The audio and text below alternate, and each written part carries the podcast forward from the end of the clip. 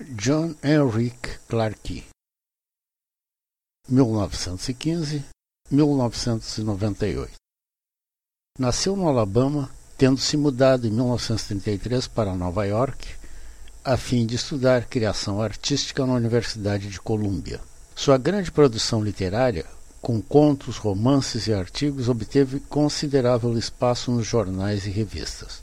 Foi cofundador e editor de ficção de Harlem Quarterly, revista especializada em crítica literária. Colaborou com o jornal africano Ghana Evening News.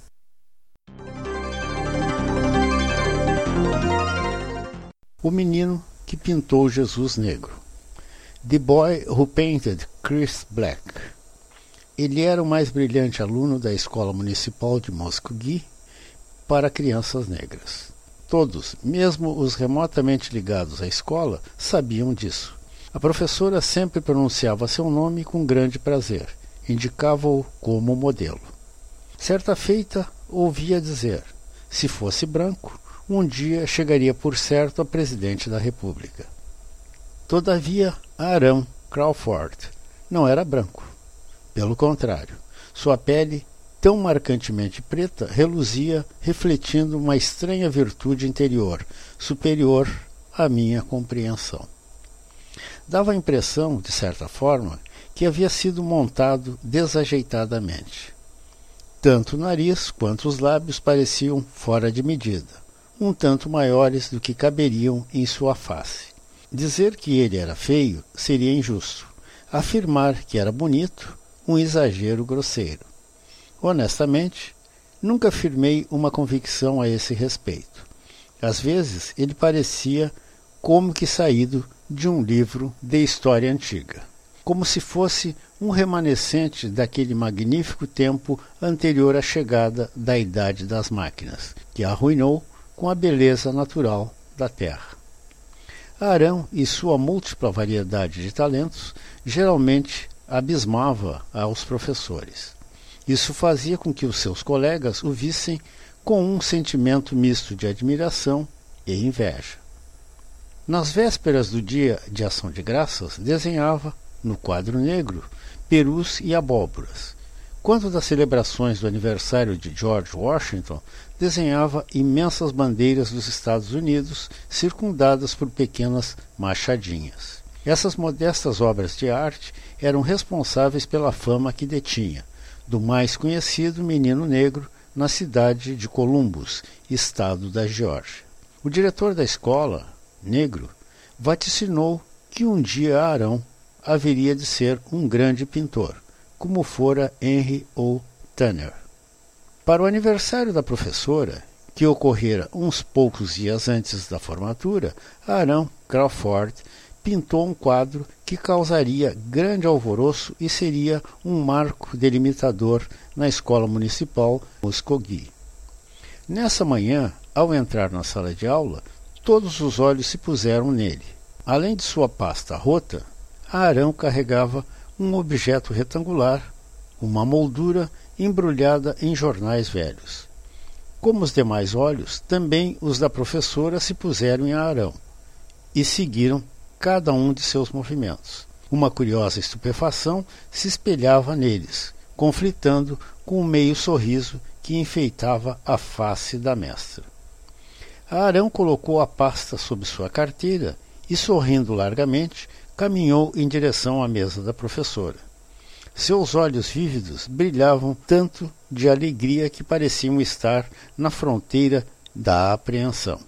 Seus coleguinhas dobravam-se sobre as carteiras, acompanhando curiosos tudo o que se passava.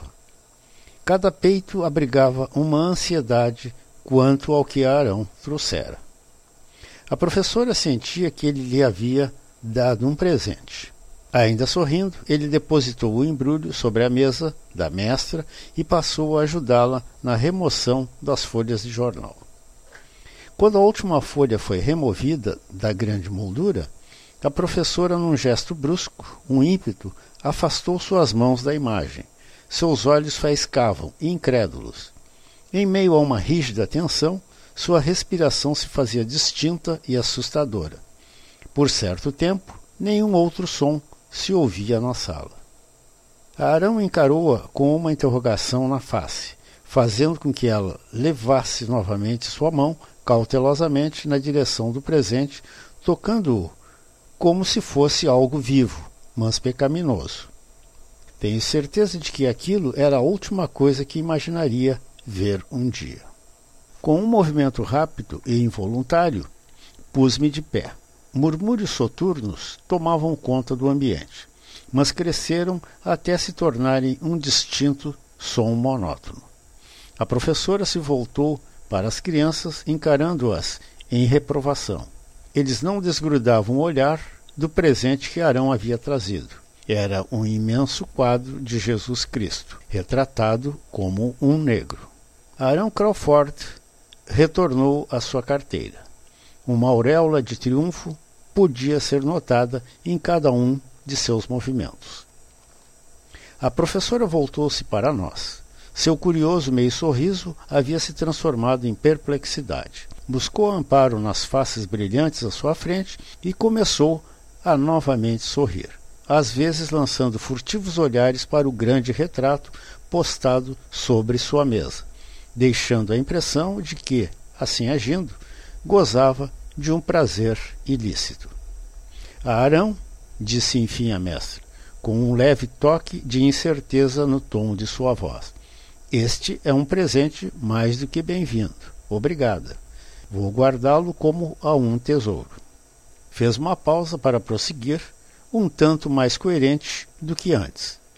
Dá para sentir que você vai ser um artista. Por que você não vem até aqui e conta para a classe como se decidiu fazer esta notável pintura? Quando ele se levantou para falar, explicar sua obra, um silêncio caiu sobre a sala. As crianças concentraram-se por completo nele. Isto era algo que raramente concediam, sequer a professora. Arão não falou desde logo. Deixou-se ficar, quieto, olhando ausente para a sala, brincando com suas mãos. Mirava sua plateia ali, como faria um grande concertista. Foi assim, iniciou, colocando total ênfase em cada uma das palavras que emitia. Você sabe, meu tio, que mora em Nova York, leciona História dos Negros na Associação Cristã de Moços. Quando ele visitou-nos no ano passado, contou histórias sobre inúmeras pessoas negras, grandes vultos, que fizeram história. Disse que houve um tempo no passado em que os negros eram os povos mais poderosos da terra. Quando eu perguntei-lhe se Jesus se incluía dentre essa gente, ele foi categórico dizendo que ninguém jamais provara se ele fora negro ou branco. Por isso, um sentimento tomou conta de mim que me dizia sim, ele era negro. E sabem por quê? Porque possuía uma gentileza que nunca vi em qualquer pessoa branca. Por isso, quando eu pintei seu retrato, eu fiz do jeito que acredito um dia Jesus Cristo fora. Após isto, o artista sentou-se, com um largo sorriso, como se tivesse conseguido acesso ao grande armazém do conhecimento, de ingresso e compreensão fora de alcance ao comum das pessoas. A professora, apanhada de surpresa e face às circunstâncias do momento, convidou-nos a sairmos de nossas classes e irmos à frente, a fim de termos uma visão completa da preciosa peça de arte produzida por Arão. Quando cheguei perto do quadro, logo vi que a tela havia sido pintada com uma tinta dessas que a gente compra em lojas do tipo tudo por cinco e dez centavos. Seu contorno se mostrava um pouco borrado, como se alguém houvesse arranhado a moldura antes que essa houvesse secado. Os olhos de Jesus eram profundos e tristes, muito parecidos com os de seu pai, que era um diácono na igreja batista local. Essa imagem de Jesus era muito diferente daquela dependurada na parede quando eu frequentava o catecismo dos domingos. Era muito mais a imagem de um desvalido negro implorando silenciosamente por misericórdia. Nos dias que se seguiram, muito se falou a respeito do quadro de Arão. O ano letivo se encerraria na semana seguinte. O quadro de Arão junto com o melhor de trabalho manual que a turma havia produzido naquele ano, seria exposto no auditório. Naturalmente, sua obra iria merecer um lugar de honra. Não havia exercício de classe para ser feito no dia da conclusão, assim que todos estávamos muito felizes. As meninas, com seus vestidos em vívido colorido, davam ao ambiente um tom de despertar primaveril. Ao meio-dia, todas as crianças haviam se reunido no modesto auditório. Nesse dia, sempre éramos honrados com a visita de um homem ao qual os professores se referiam com uma mistura de admiração e medo. Chamavam-no de professor da anual, fazendo-o sempre com reverência. Era o supervisor de todas as escolas da cidade, inclusive das pequenas e pobremente equipadas apenas para as comunidades negras. O figurão apareceu quando estávamos envolvidos com as atividades de encerramento letivo. Vendo-o entrar no recinto, nos levantamos e, em saudação cortês, nos curvamos à sua passagem. Sentaram-se novamente. Ficaram, contudo, examinando-o em detalhe, como se fosse uma aberração circense. Era um homem branco, alto e com uma sólida cabeleira grisalha que fazia sua face descarnada parecer mais pálida do que realmente era. Seus olhos, de um azul como eu nunca vira antes, eram, em verdade, a única coisa vívida em sua imagem. Enquanto ele se endereçava ao palco, o diretor da escola, George Duval, um negro, lhe abria caminho, cuidadosamente observando para que nada se intrometesse à sua frente. Ao passar por mim, ouvi professores temerosos puxando o ar aos pulmões. Pressentiam aumento da tensão. Uma cadeira maior havia sido colocada no centro do palco fora cuidadosamente polida e o zelador havia laboriosamente recondicionado seu assento. O supervisor direcionou-se à cadeira sem que alguém o tivesse convidado, com a certeza de que aquele destaque lhe era assegurado. O diretor da escola fez a apresentação do ilustre convidado e brindou-nos com um breve discurso. Não foi um pronunciamento importante. Quase ao fim de sua fala, lembro-me ouvindo-o dizer algo sobre o nosso futuro, que não seria surpresa se um dentre nós viesse a se tornar um importante negro, como Booker T. Washington. O supervisor sentou-se. O couro da escola cantou dois espirituals e as meninas da quarta série executaram uma dança folclórica indiana. Com isso, encerrava-se o programa desse fim de ano letivo.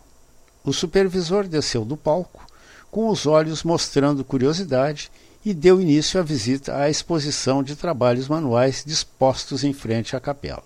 De repente, sua face ganhou um estranho ar de resplendor. Seus límpidos olhos azuis faiscaram perplexos. Detinha-se naquele instante na imagem de Jesus pintada por Arão Crawford.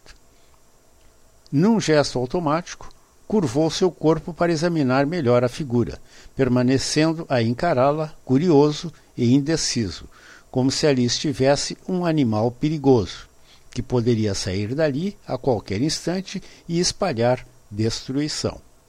Ficamos todos a esperar pelo próximo movimento.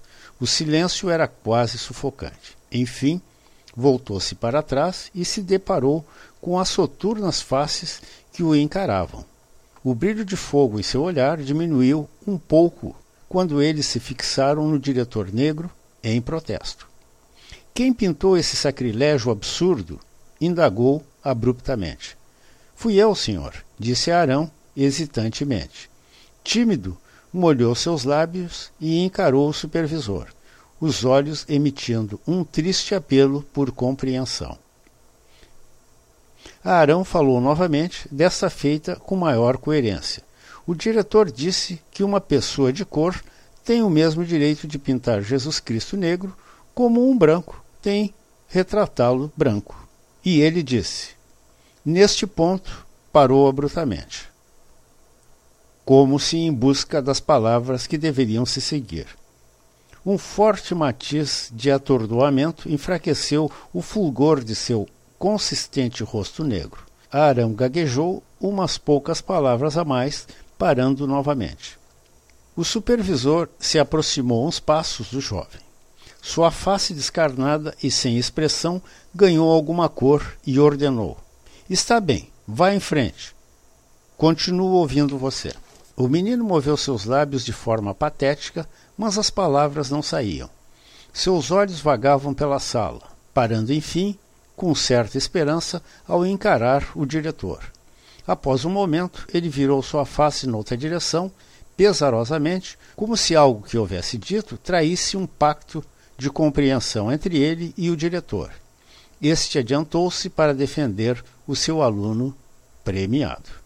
Eu incentivei esse jovem a pintar o quadro, disse com firmeza, e foi com minha permissão que ele trouxe o quadro para a escola. Não creio que o menino esteja errado ao retratar Jesus como um negro. Os artistas de outras raças pintam os deuses que adoram, a sua própria imagem. Não vejo por que ele fora imune a esse privilégio. A mais, Jesus nasceu naquela parte do mundo que foi predominantemente povoada por pessoas de cor. Há, assim, uma grande possibilidade de que ele haja sido negro. O monótono silêncio e o audível respirar de todos assegurava que o ambiente por inteiro como que se quedava estático. Eu jamais havia visto o pequeno diretor falar tão firmemente para alguém, negro ou branco. O supervisor, pasmo, engoliu a saliva. Sua face encandecia em silenciosa raiva. Você tem ensinado às crianças coisas como essa? perguntou energicamente ao negro diretor tem ensinado aos meninos que sua raça produziu importantes reis e rainhas, mas também escravos e servos, iniciou o diretor. Já deveríamos, há tempos, tornar o mundo ciente de que, há um tempo, erguemos e desfrutamos os benefícios de uma esplêndida civilização muito antes que os povos da Europa sequer tivessem uma língua escrita. O supervisor tossiu, seus olhos saltaram nas órbitas ameaçadoras à medida em que falou. Você não está sendo pago para ensinar isto aqui nesta escola. Assim, estou solicitando que você se demita por haver excedido aos limites suas atribuições de diretor. Jorge Duval não falou. Um forte tremor passou por sua taciturna face. Sem pressa, afastou-se de onde estava, seguindo em direção à sua sala. O supervisor seguia-o com os olhos, até que desapareceu do foco de seu olhar. Então murmurou sob um suspiro: Vai haver um bocado de rebuliço nesse mundo se for permitido que saiam ensinando que Jesus Cristo foi crioulo. Alguns professores seguiram o diretor em sua caminhada para fora da capela, deixando as desamparadas crianças sem saber o que fazer. Finalmente, começamos a caminhar para nossos dormitórios. O supervisor vinha atrás de mim. Ouvi-o murmurar para si mesmo: Ah, esses crioulos estão ficando cada vez mais espertos. Alguns dias após, tomei conhecimento de que o diretor havia aceitado um emprego de verão como instrutor de artes num pequeno ginásio ao sul da Geórgia e conseguiu licença dos pais de Arão para que o acompanhasse, de forma que pudesse continuar a estimular o veio artístico do menino. Eu voltava para casa quando o vi deixando seu escritório. Carregava uma grande maleta e alguns livros sob o braço. Ele já havia se despedido de todos os professores e, estranhamente, não demonstrava qualquer tipo de chateação. Ao endereçar-se para a grande porta da frente, reajustou seus óculos de tartaruga, mas não olhou para trás.